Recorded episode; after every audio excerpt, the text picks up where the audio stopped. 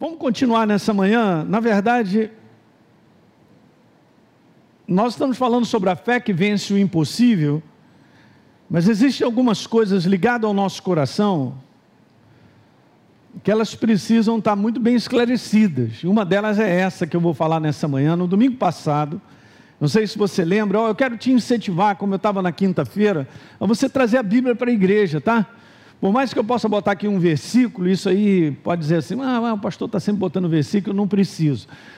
Por que, que é legal você estar tá sempre trazendo a tua Bíblia? Eu estava conversando essa semana é, com um rapaz que trabalha na sociedade bíblica, né? E na verdade ele é um pastor também. E veio conversar comigo, apresentando algumas coisas.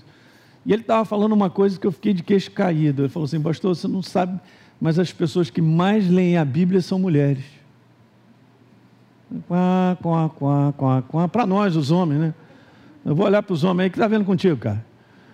Né? Aí o Gustavo falou para mim assim: Claro, pastor, eu tenho uma Bíblia, tem 20 anos. As mulheres sentam na Bíblia, tira a página, vai para lá, para cá, precisa comprar rapidinho outras. Isso é o que ele falou. Mas acho que não foi boa, não, né? Bom, é verdade, ele falou uma coisa que essa minha aqui tem uns 12.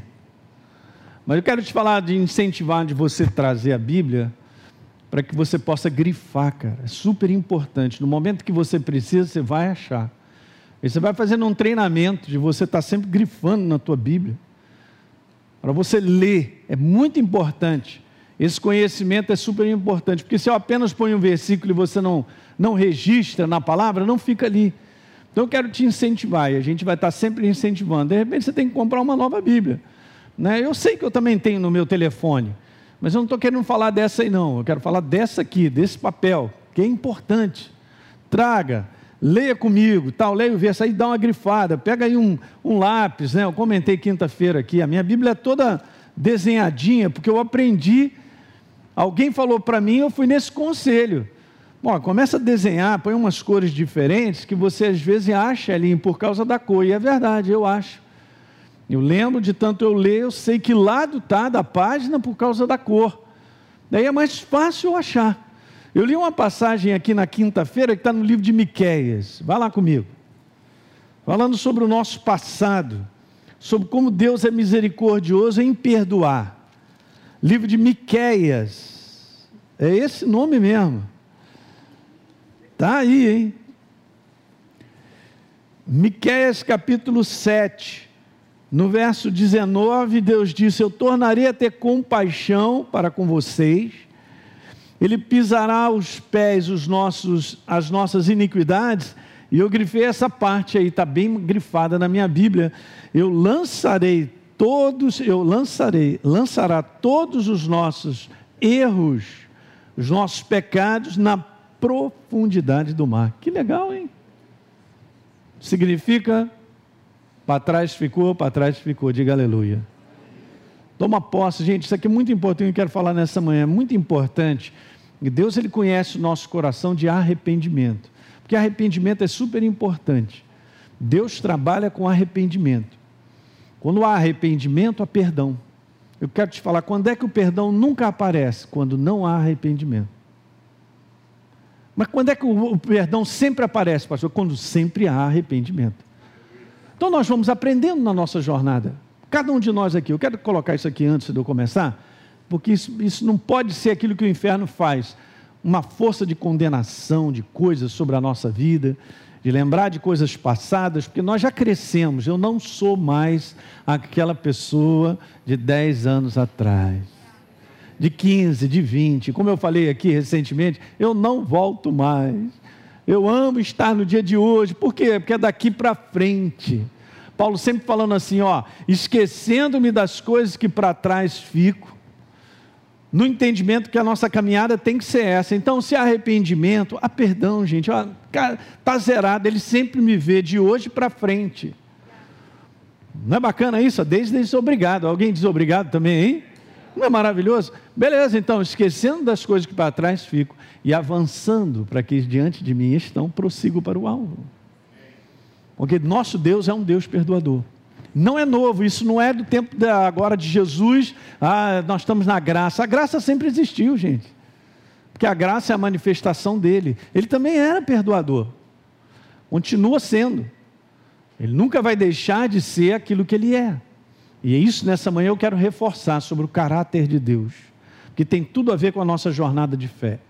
Legal? Então não deixe o inferno te massacrar. Olhem para mim, todos, todos. Não deixe o inferno te massacrar. Ele te ama. Ele sabe que eu e você estamos crescendo. Graças a Deus.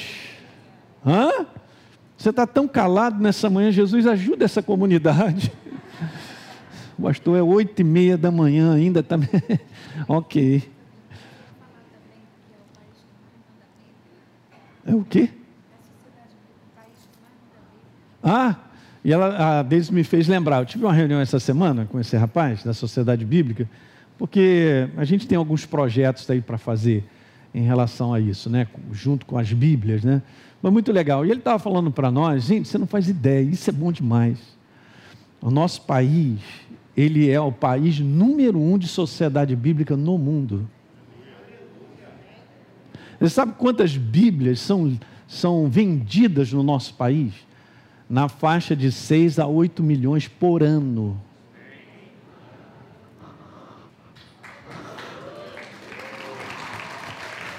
Gente, o mundo está morrendo. E o nosso país está em pleno avivamento. E vai continuar. Não é verdade? Então ele estava falando, por exemplo, que nós temos, só existem três parques gráficos de Bíblia no mundo. Por incrível que pareça, um no nosso país, o outro na China, né, só por essa questão comercial, obviamente, né, tem as restrições todas, e na Colômbia, e que nós mandamos Bíblia para a Europa e para os Estados Unidos. Aleluia. É a nossa nação. A gente sempre declara isso, tem orado toda semana. A nossa nação será um farol de luz no fim dos tempos. Alguém tem que ser luz, gente, para ajudar as pessoas a saírem das trevas. Você já sabe disso, o número de missionários brasileiros no mundo é enorme, gente. É enorme. O Brasil hoje é considerado o segundo país que mais manda missionários. Você faz ideia do que é isso, gente? Muito legal ainda perde para os Estados Unidos. Hum. Aleluia, Jesus. Obrigado pela nossa nação e pelo que você está fazendo na nossa nação. Não é verdade? Então vamos lá. Falando nessa manhã, e justamente essa ação do caráter de Deus, pode colocar o nosso, a nossa tela aí, e nós vamos usar o mesmo texto que a gente vem usando, né, só para dar início sobre essa questão de vencer o impossível. Jesus entra no barco e diz para os discípulos: vamos embora passar para o outro lado. Depois, então, outros barcos também seguiram. Beleza, a gente viu isso. No verso 37, levantou-se uma oposição, um grande temporal, são as tempestades da vida, as barreiras tentando impedir eu e você para cumprir o propósito de Deus. No verso 38, então, Jesus estava tranquilo. Muito legal, né? Os discípulos ficam desesperados, pedem Jesus, e aí? Tal, e Jesus foi lá, resolve essa situação. E aí ele pergunta para os discípulos: cadê? Aonde está a fé de vocês? E a gente conversou no início disso sobre esse entendimento, né? Que nós vivemos um propósito de Deus, sempre existirão obstáculos, barreiras, tempestades, que precisam do nosso posicionamento de fé. Diga amém. Isso é básico, gente, até o final. Paulo ensina e mostra para mim e para você, o Espírito Santo, que nós vivemos, na verdade, é um bom combate da fé. Ok? O bom combate da fé é, é quando, pastor? Todo dia até a gente ir embora. Somos combatentes. Você tem um combatente do seu lado aí. Não parece, mas ele é um combatente. Porque para nós cumprirmos um propósito de Deus sobre a face da terra, um posicionamento de fé tem que ser feito. Eu não posso me entregar a qualquer situação. Então, vamos embora fazer aquela recordação de alguns highlights aí que eu tinha colocado. Na mente de Deus, preste atenção, pelo seu propósito, eu e você temos que avançar e prosseguir. E já tem uma nova fase para nós vivermos. E é assim que funciona. Nós já estamos na década da igreja. Não pense, gente, o inferno está tentando desviar a atenção da igreja com muitos problemas do lado de fora, mas nós já estamos na década do avanço da igreja. Porque o grande avivamento está aí mesmo para salvar bilhões de pessoas. Você crê nisso ou não? Pois é, o reino de Deus não está perdendo, ele está avançando. Legal, então o gigante, a tempestade, sempre vai falar onde? Aqui, ó. Através da lógica, da razão, pelo que a gente sente, vê. Como eu comentei, Davi, e a gente conversou várias coisas aqui, isso tenta paralisar a nossa vida. Ok? Então, o nosso foco não está nesse lado. Depois eu tinha falado sobre o brother Reagan dizer isso, muito legal, né? Se o diabo mantiver eu e você na área da razão, ele vence. Se eu vivo só na base da conclusão do lógico, eu vou perder todas, porque não tem envolvimento de fé nisso. Legal? Mas se a gente mantiver o inferno na área da fé, que é algo do coração, nas promessas de Deus, a gente vence todas. Demais essa frase. O que, que é isso?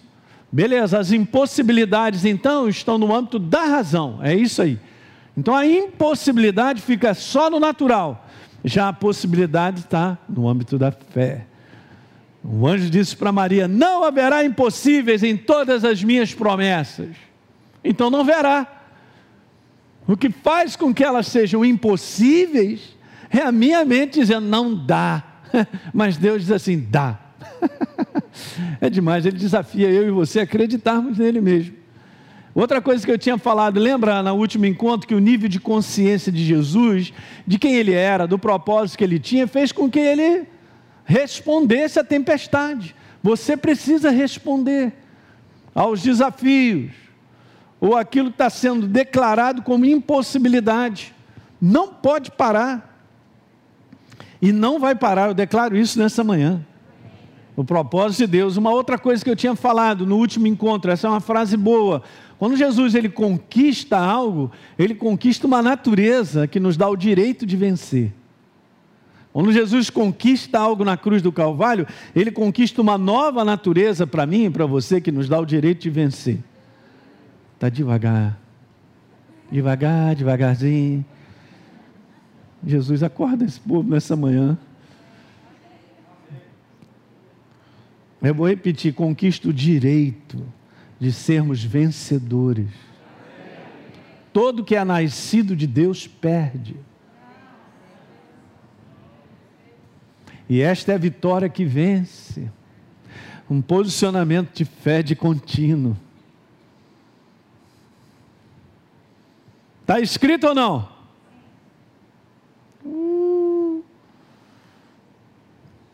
No próximo domingo vou distribuir o Nescau espiritual ali. Pastor Hélio, eu estou prestando atenção. Ok.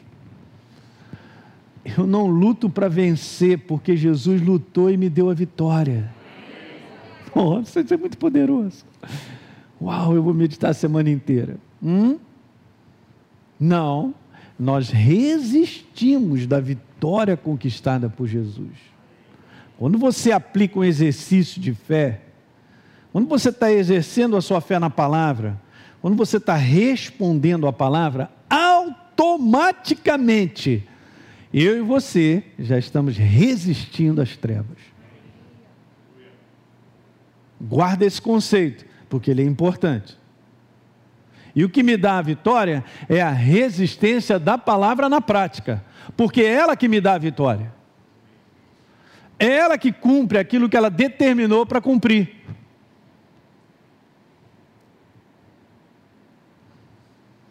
Da importância do exercício de fé. Essa é a vitória que vence o mundo. A nossa fé, o exercício, um posicionamento, já está na resistência. O que ele conquistou está conquistado, as suas promessas nos pertencem. Nós somos herdeiros de Deus. Isso aí agora. Pastor, eu quero tomar posse disso aí, isso aí é meu, não é? É, então beleza. E quando você fala isso, eu estou entendendo que você precisa, eu também, num posicionamento de fé. Só isso. Com base no que está na palavra. Já estamos aplicando a resistência. Então eu não estou lutando para nada. Eu não preciso lutar, eu já cheguei, eu estou em Cristo Jesus. Vou repetir, eu estou em Cristo Jesus. Eu estou em Cristo Jesus. Ok? Ele lutou por mim. Na verdade, ele venceu o inferno na cruz do Calvário. Venceu e nós vencemos com ele. Ele morreu, Efésios capítulo 2, e nós morremos com ele e ressuscitamos com ele.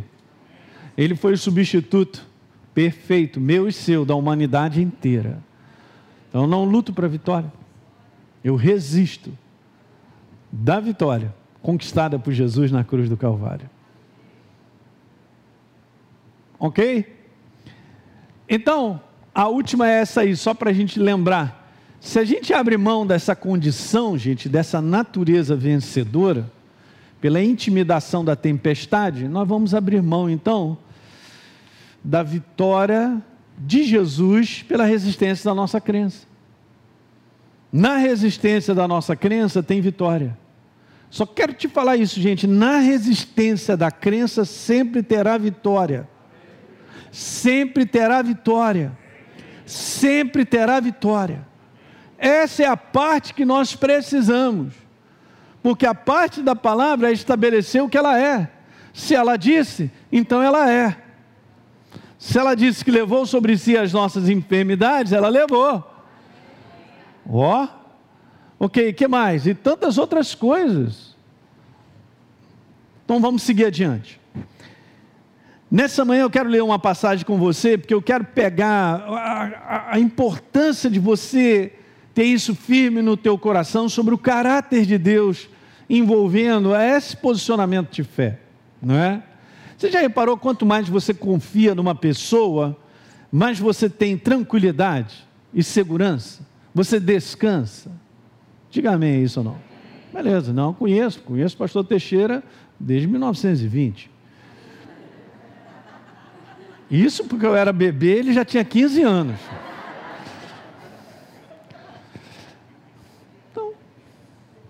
Quanto mais você conhece, você vai conhecendo o caráter, vai conhecendo a pessoa, você vai tendo descanso. Não, eu sei quem é a pessoa. Com Deus é a mesma coisa. Nós estamos aprendendo a caminhar com esse Deus inabalável, com esse caráter que não muda.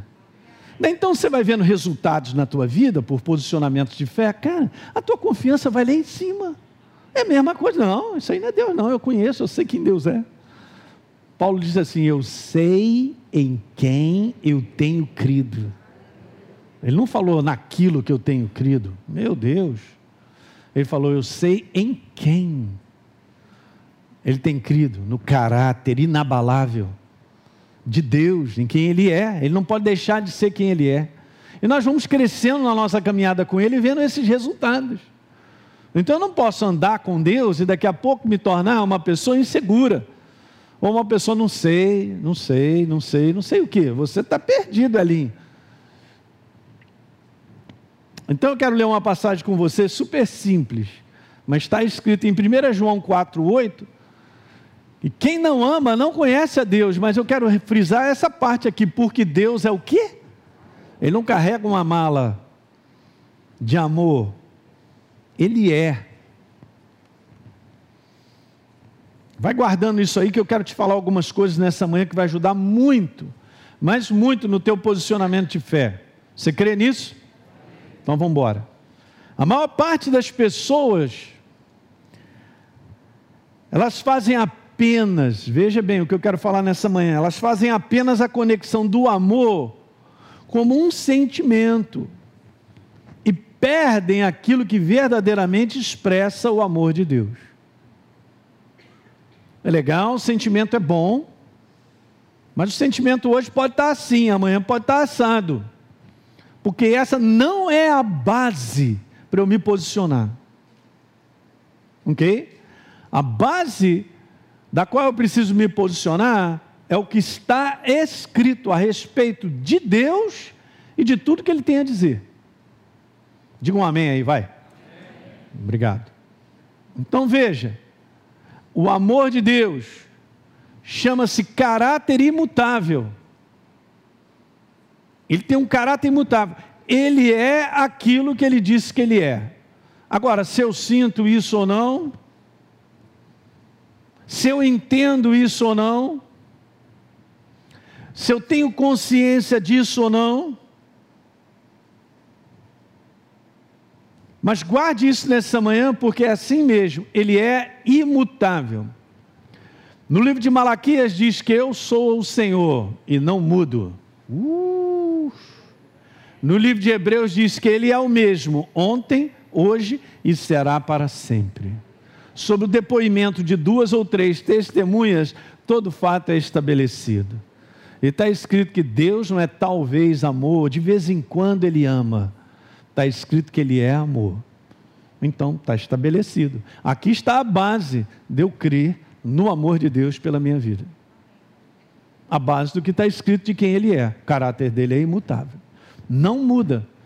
Isso é super importante na nossa jornada de exercício de fé, de um posicionamento de fé diante das tempestades. Eu continuo ainda falando sobre esse assunto. Há um propósito para viver, tempestades aparecem, obstáculos, para que a gente chegue ao final, eu preciso de um posicionamento contínuo. Então, o caráter de Deus, que é amor, ele é amor, é a sua manifestação prática para com a nossa vida. Porque não é um sentimento, ele prova quem ele é por manifestação. Diga aleluia. Então, quando a gente vê ele indo para a cruz do Calvário para salvar a minha vida e dizendo assim: ó, todo aquele que crer em mim será salvo, receberá a vida. Não é não? Então, beleza, ele está ele tá numa prática daquilo que ele é, morrendo por mim e por você, jamais duvide disso. Porque, gente, essa é a base para o inferno recuar. ele me ama. Diga, Ele me ama. Ele me ama. Ele me ama hoje, amanhã, depois de amanhã, até o final. Ele ama o ser humano. A mesma intensidade do amor de Deus para com as pessoas que não o conhecem é a mesma intensidade para contigo que o conhece. Você pegou isso nessa manhã? Porque nós não somos melhores. Nós somos criados, todo mundo, todo mundo, todo mundo sobre a face da terra, todo habitante, foi criado por meio dele, para ele, todos são. Assim como o universo. Pronto. Esses são os definitivos. Essa definição é super importante, gente, porque a gente vive num mundo de instabilidade, de tantas coisas, e a, a, a, o mover do ser humano para com seus sentimentos são tão estranhos e há uma deturpação muito grande sobre o que é o verdadeiro amor. Muito grande.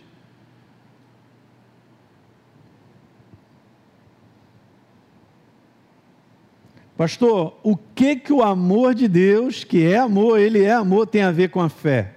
Então vamos lá. Se a gente não entender o quanto Deus nos ama, é difícil crer que Ele quer nos abençoar com as suas promessas. Fala aí. É isso mesmo. Ele é a fonte da bênção, gente. Ele é a fonte da proposta para o homem ser aquilo que ele nem imagina de tão bom que é. Eu é que sei, Jeremias 29, 11, que pensamentos eu tenho a teu respeito, Elim.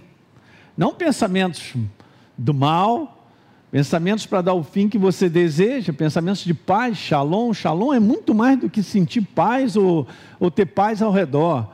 É a manifestação de Deus na nossa vida, nos abençoando em todas as áreas. Essa proposta nunca deixou de existir, sempre foi claríssima na palavra inteira. Quando Deus cria o homem é para ter uma comunhão intensa com Ele, coloca ele num lugar de toda providência para tudo. Aliás, aquele jardim era climatizado, meu. Não, é não, o homem só usufruía de tudo aquilo que Deus havia criado para ele. Não é demais? Então, se eu não entendo o quanto Deus nos ama, e eu quero só um detalhe para você falar sobre essa questão de entendimento. Essa questão de entendimento não é cabeça, é uma questão do seu espírito. A palavra boa para colocar aí é se eu não tenho revelação do quanto Deus nos ama, é difícil crer que Ele quer me abençoar. É uma revelação, é um entendimento no seu espírito. Eu sei porque sei que Deus me ama. Você está sentindo isso, pastor Elinho? Não, mas eu sei porque sei que Deus me ama. E eu sou o filho predileto. Você devia dizer também, eu também. Eu sei, porque eu sei que Deus me ama. Uhul! O inferno não pode tirar isso de mim. Isso é revelação, é entendimento no espírito. Eu não estou considerando o que está acontecendo ao meu redor, situações que vêm contra mim. Se você está passando dias difíceis, não significa que Deus não te ama. Mas o inferno, ele tenta passar essa mensagem. Olha aí, hein, Pastor Rodrigo. Ó, Deus te deixou na pista. Você está enfrentando isso, está acontecendo isso e tal, olha, ele te deixou, olha, ele não liga para você, ele não está prestando atenção. Ah, esse é o convencimento das trevas, gente. E é mentiroso. Porque pela verdade eu sei quem ele é, ele não muda. Ele não muda. Ele é aquilo que ele é. Ele me salvou. Hã? Então essa base, gente, é uma base de coração, é de revelação do qual você insiste, e é um conteúdo sempre de fé. Não, eu estou sempre falando sobre isso, mas eu sei aonde o inferno pega. Não acorde de manhã tentando sentir que Deus está próximo, porque Ele está. Você pode sentir que Ele está longe, porque o inferno ele perturba, mas não dê crédito ao que você está sentindo. Dê crédito à certeza que o Espírito Santo habita em mim e em você sozinha que eu não estou. Eu já acordei hoje de manhã, bem cedinho. E ele está em mim, com bafo, cabelo despenteado, doidinho. Então, não importa, ele está em mim. Ele está em você agora. Quando você sair daqui, quando você for dormir, trabalhar até o final. Jesus disse: Eis que estarei contigo até o final dos séculos base, base o que? que está escrito. Então envolve fé. Diga aleluia. Quando você. Gente, eu estou falando sobre isso porque nós precisamos ser treinados. Essa igreja que vai avançar, e eu profetizo que é você, tá? E a gente está mandando isso para milhares de pessoas. É isso que o Espírito Santo tem me falado. Fala, fala, liberta o meu povo, liberta. Por quê? Porque essa igreja que vai avançar é a igreja que aprendeu, diga, aprendeu essa é uma palavra super importante. Todos nós aqui estamos aprendendo. Aprende a separar. Uma coisa é uma coisa, outra coisa é outra. Olha aí, gente, que bacana. Meu Deus, filosófico, bonito, né? Uma coisa é uma coisa, outra coisa, outra coisa. Você aprendeu a separar entre sentir, estou sentindo, eu estou me sentindo um bagaço e tal, e você, não, eu sou aquilo que Deus disse que eu sou. Uhul! Cara, a tua vida vai mudar. Essa igreja avança, porque ela não é mais confundida. Semana passada eu estava falando sobre entender a nossa identidade. E agora eu estou falando sobre, cara, toma posse do entendimento do quanto Deus te ama. Viu, Cláudio? É, tem que tomar posse. Não, não, não, não é questão de sentir, mas pastor, eu não sinto nada, eu estou numa semana que eu vou te falar, eu estou sentindo calafrio, eu estou sentindo isso, eu estou sentindo. Cara, não considera, considera a verdade, Deus te ama. Porque está escrito.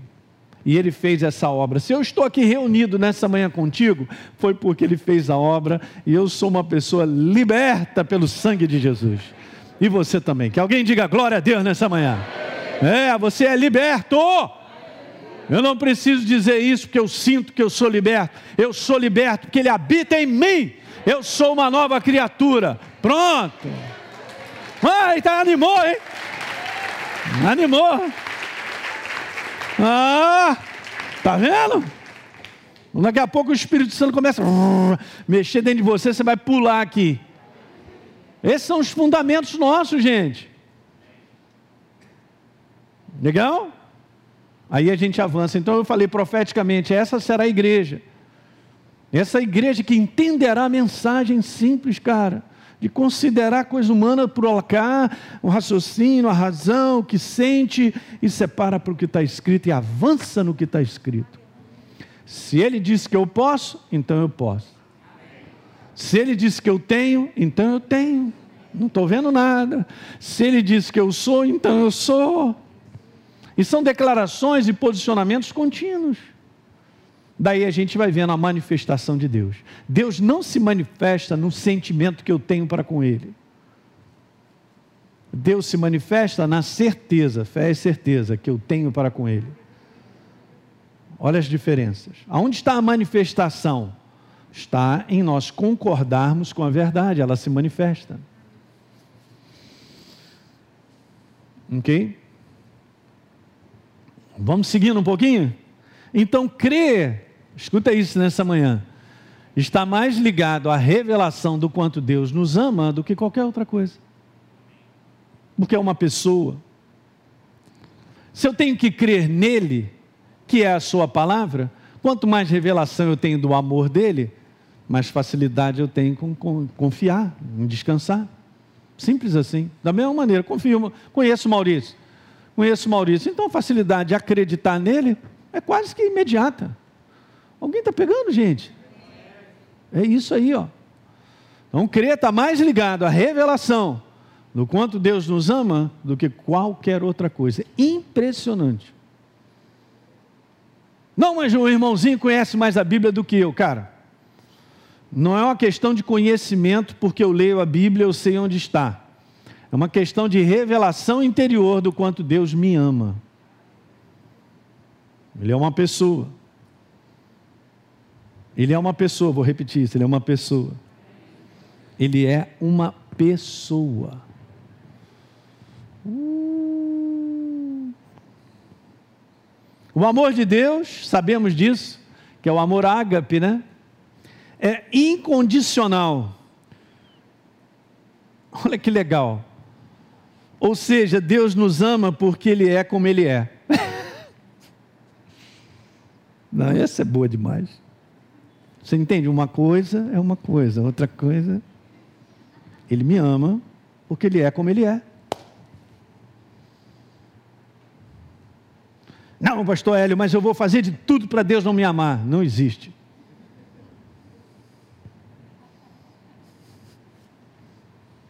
Pode plantar bananeira, que mais? Não adianta. O que ele é, o que ele é. Ah, eu vou meditar essa semana. Ele é o que ele é. Uma coisa é uma coisa, outra coisa.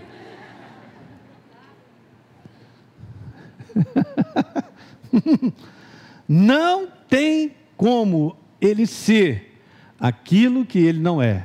É a sua natureza.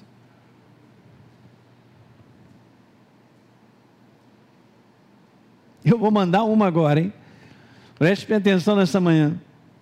O amor de Deus não depende em nada da minha relação para com Ele, das minhas condutas, do meu desempenho, do meu caráter, das minhas ações, dos meus erros, das minhas faltas. Esse é o ser humano.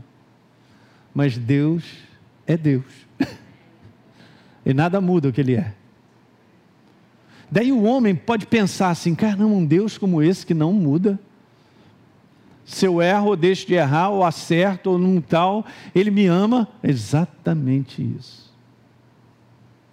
E é óbvio que aqui eu não estou conversando, que se ele me ama, eu estou dando margem, ah, então tá bom, eu não preciso fazer o que e tal para poder ele me amar, então eu vivo da. Não, aí eu já estou do outro lado da vala. Porque nós fomos salvos de um procedimento, de uma maneira de viver, atrelada a uma natureza das trevas.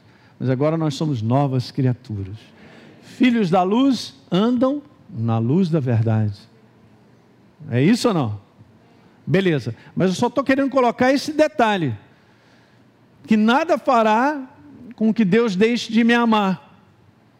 Apesar da minha performance ruim ou boa, hein? ok? Ele continua me amando na mesma intensidade. Gente, você precisa ver inúmeros testemunhos, né? Pastor Paulo também tem os seus testemunhos mas há inúmeros testemunhos de pessoas que já tiveram um encontro com Jesus. A maior parte deles falam da, do olhar de Jesus, a intensidade do amor dele. É um negócio que te derruba. Vai ter experiência. Jesus, aparece para a igreja. Isso aí. Derruba. Então o amor de Deus não depende em nada da minha relação para com Ele em qualquer área. Ok, é só para você entender o caráter. É uma questão mesmo de natureza.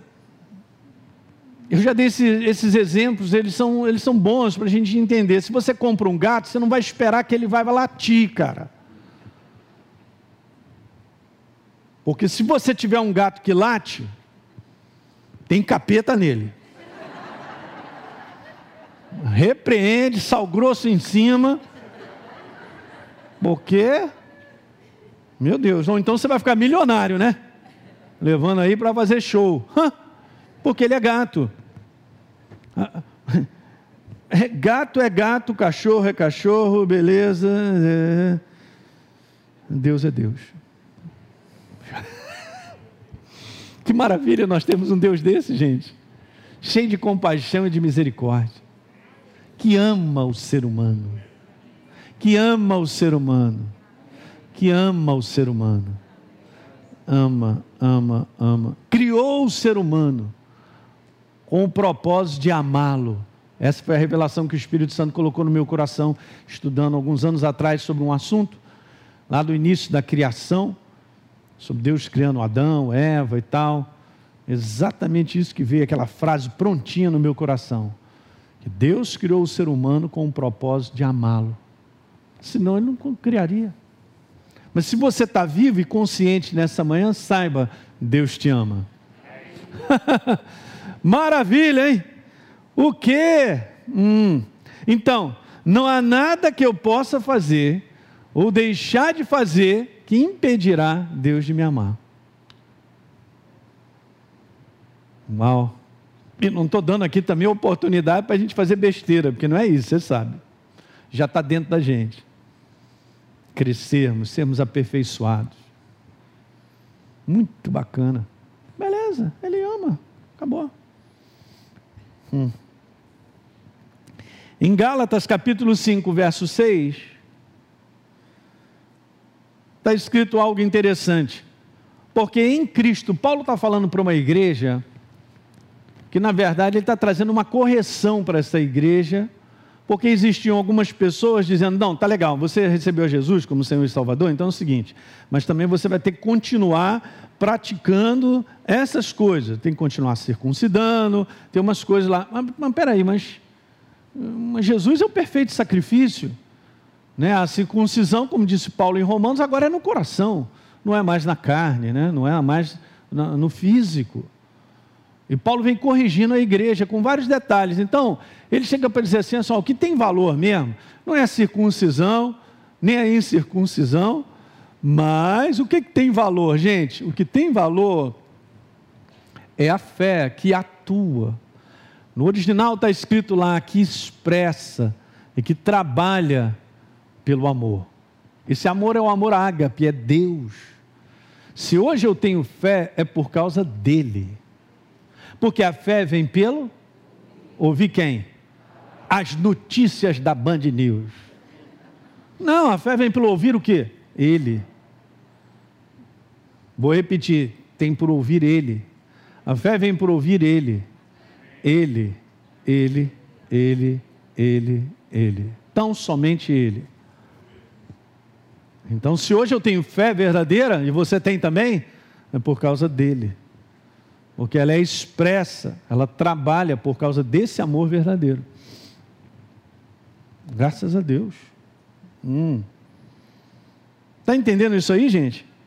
Então aqui está declarado que a fé opera pelo amor. Em outras palavras, eu quero colocar assim: ó, a fé nasce espontaneamente quando o amor de Deus, Ele mesmo, é revelado no nosso coração, gente. Acabou.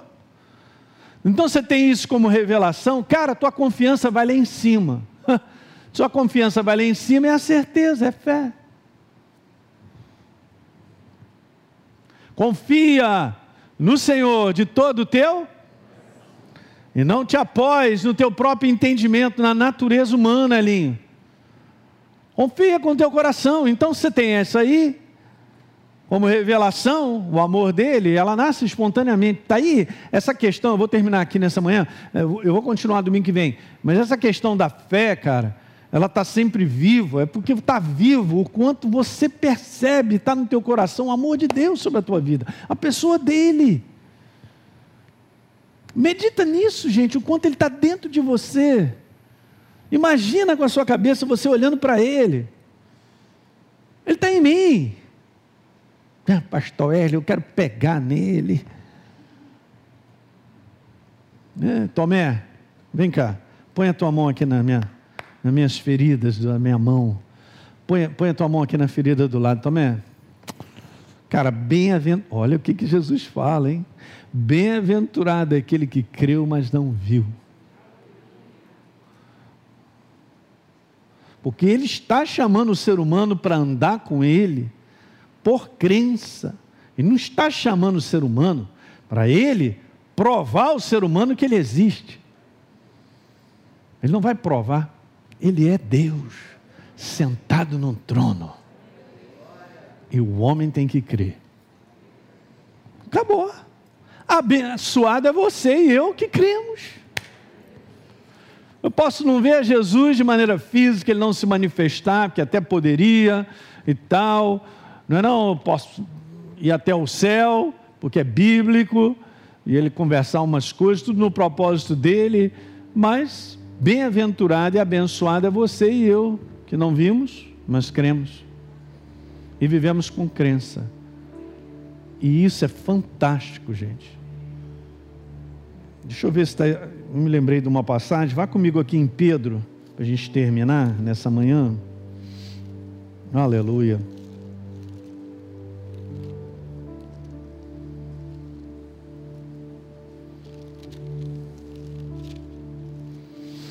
1 Pedro.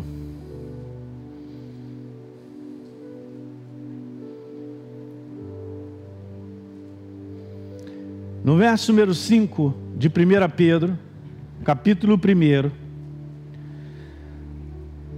vocês são guardados pelo poder de Deus mediante a fé para a salvação preparada para se revelar no último tempo. Nisso vocês exultam, embora no presente, por breve tempo, se necessário, vocês sejam contristados por várias provações, para que uma vez, todo mundo achou ou eu estou perdido sozinho? Ah, ok, beleza. 1 Pedro 1, vou ler o verso 7. Para que uma vez confirmado o valor da fé de vocês, muito mais preciosa do que ouro perecível. Gente, olha a comparação que o Espírito Santo fala, que a nossa fé em Deus ela é muito mais preciosa do que ouro. Mesmo apurado por fogo, isso possa redundar em louvor, glória e honra na revelação de Jesus Cristo. Calma, que eu não terminei. Próximo verso. A quem? Quem? A Jesus. Não havendo visto o quê? Vocês amam. Uau! No qual, não vendo agora, mas crendo, vocês exultam com alegria indizível, indizível, é isso mesmo?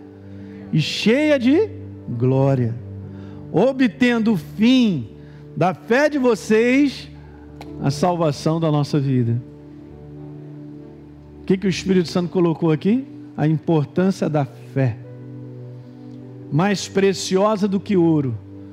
Você não o vê, mas você o ama. E por causa dessa fé, você vai com ele até o final. Isso é muito precioso para Deus, Ele sabe disso.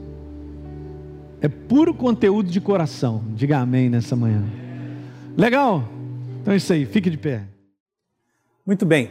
Você que assistiu esse vídeo e foi gerado fé no teu coração, eu simplesmente quero fazer um convite para que você receba a Jesus como Senhor e Salvador. É muito simples, basta apenas você abrir o teu coração sem reservas, acreditando nessa obra feita na cruz do Calvário, onde Deus liberou perdão dos nossos pecados, para que a gente possa ser transformado numa nova pessoa por dentro.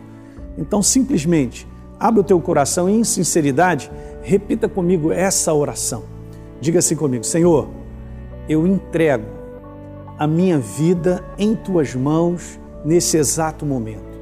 Com toda sinceridade do meu coração, me abro para receber a Jesus como Senhor e Salvador da minha vida.